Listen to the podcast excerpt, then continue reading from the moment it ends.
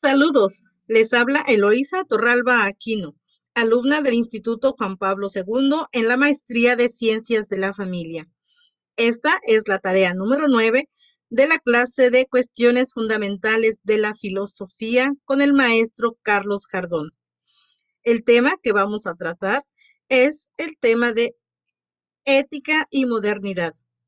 Para ello nos vamos a basar en el artículo de Carlos Llano, Ética, Cultura y Organización. Antes de iniciar, quisiera enviar un caluroso saludo al maestro Carlos y agradecerle por la oportunidad que nos da de crecer en el conocimiento, en la sabiduría y entrar a este mundo de la tecnología. Bueno, sin más preámbulos, iniciemos. Actualmente se habla mucho de ética de los negocios. La ética se ha puesto de moda en la empresa, en los gobiernos y en la sociedad. Hablar de valores, corrupción, educación moral, virtudes, formación del carácter, no está fuera de lugar, ni siquiera en lugares tradicionalmente reacios a todo planteamiento ético, como son el cruel mundo de los negocios y el mundo de la política, donde según frase del célebre, de un igualmente célebre premier británico, no existe el honor.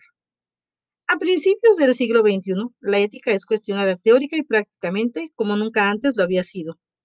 ¿Será esta la razón por la que hablamos tanto de ética? El escepticismo ético que hoy vivimos podría denominarse escepticismo ético posmoderno. La ética posmoderna, hasta donde puede denominarse ética y hasta donde puede denominarse posmoderna, recela de la razón e idolatra la imaginación y el sentimiento. La posmodernidad no es una escuela, sino una actitud, es una postura, un rechazo a la razón que descubría leyes físicas y morales, universales y necesarias en la naturaleza. La actitud posmoderna no construye, deconstruye. No es una actitud propositiva. La posmodernidad no piensa matemáticamente, no sigue el principio de no contradicción. No obstante, la actitud posmoderna se puede dibujar con seis trazos. Rechazo a la razón utópica. Sustitución de la metafísica por la literatura. Metamorfosis de la ética en estética. Miedo a la sistematización filosófica, política y religiosa. Negación del fetichismo cientifista. Privilegiar la alteridad. Pero, ¿cuál es el origen del escepticismo actual? Nos empalagamos de razón se idolatró la razón práctica en economía, política y ciencia, y no hay camino más corto al ateísmo que adorar a un ídolo de barro. Este tipo de racionalidad se caracteriza por cuatro rasgos. Privilegiar la razón instrumental, fe en el progreso, afán de exactitud matemática, énfasis en el sujeto. Curiosamente, los padres de esta filosofía de la eficacia, culto a lo práctico, fueron tres humanistas, tres teóricos, Descartes, Lutero y Kant. Descartes aportó a la modernidad dos ideas, el afán de matematización, el cuerpo humano como objeto. Lutero enfatiza el subjetivismo en religión. La religión no es un asunto racional, sino un asunto subjetivo, emotivo, sentimental. Kant aporta a la modernidad la escisión entre práctica y teoría. La vida práctica, la política, la ética, la técnica no pueden fundamentarse en una cosmovisión, carecen del soporte de una teoría del mundo. El resultado de la modernidad es la ruptura de la vida humana, el hombre cortado por la mitad. Por un lado, se encuentra el mundo vital, donde tienen lugar los acontecimientos amables de la vida es la esfera de las relaciones familiares, de las amistades y la vida de relación con Dios. El mundo vital se construye en torno a la comunidad, familia, sociedad, Dios, y se rige por tres valores, solidaridad, compasión, dependencia. Por otro lado, se encuentra la tecnoestructura, la lógica de la eficacia, la filosofía de los resultados que gobierna el mundo tecnoestructural el mundo de los asuntos serios, de las actividades productivas, Estado, ciencia y mercado. Es la esfera de la política, de la investigación científica y tecnológica, de los negocios. El mundo tecnoestructural no suele haber espacio para el desinterés y la piedad. En no pocas ocasiones, la familia ha devenido una escuela de sentimentalismo.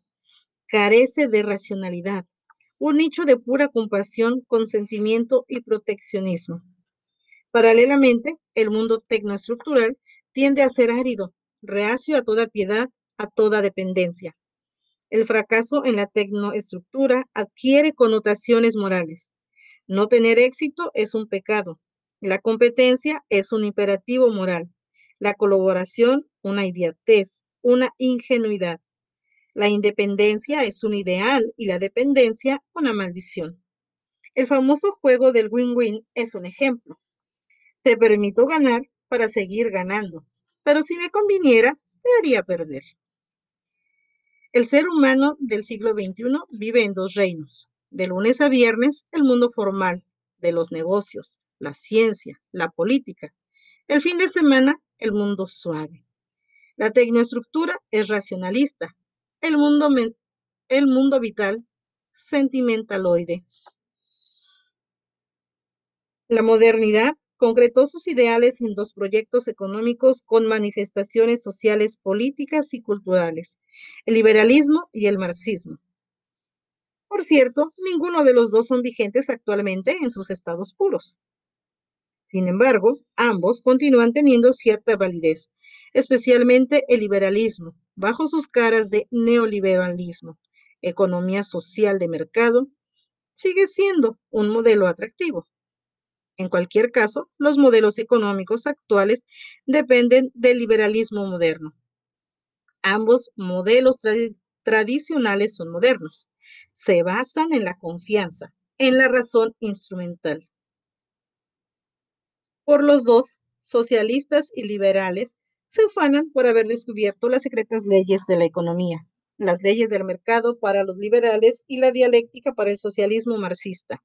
Ambos tienen fe en el progreso basado en la tecnología. El liberalismo y el socialismo se ven obligados a reconocer como obligatorios un mínimo de valores para el funcionamiento de la sociedad y de sus instituciones. La ética emotivista construye las normas a partir de los sentimientos, las emociones de la espontaneidad. Es bueno lo que nos nace, lo que sentimos. Es una ética de autenticidad, entendiendo por autenticidad la efectividad. La finalidad perseguida por esta ética es un estado de satisfacción subjetiva. La ética utilitarista se justifica por sus resultados. En nuestra opinión, compiten en el mercado tres grandes versiones de la ética. Ética del capitalismo salvaje. Se legitima como condición de posibilidad de la convivencia social, la libertad de los demás, no dañar la vida, la propiedad ni la integridad de los otros, para que ellos no me lastimen a mí. El ideal ético escéptico es una sociedad donde cada uno puede pensar como quiera, vivir como quiera, comportarse como quiera. El neoaristotelismo cristiano no apuesta todo a una racionalidad experimental o matemática. Tal ética se justifica por la plenitud que logra en nosotros. El individuo ético es más humano, plenifica su naturaleza. Promueve la autoposesión del hombre a través de las virtudes. El ser humano, según esta ética, se posee a sí mismo, es señor de sí mismo a través de las virtudes. La auténtica virtud facilita el comportamiento ético, esto es, el comportamiento según la naturaleza. El individuo virtuoso lo ha logrado en cierta medida al placer y cumplimiento del deber. Estas versiones rivales de la ética compiten en la empresa, en la universidad, en el gobierno, en las organizaciones no gubernamentales. Desafortunadamente, quienes sostienen en la vida práctica tanto la versión del capitalismo salvaje como la escéptica, no suelen estar conscientes de que la sustentan. Bueno, eso es todo lo que podemos compartir acerca de ética y modernidad. Gracias, maestro Carlos. Un abrazo en el ciberespacio con las bendiciones de Dios. Hasta la próxima.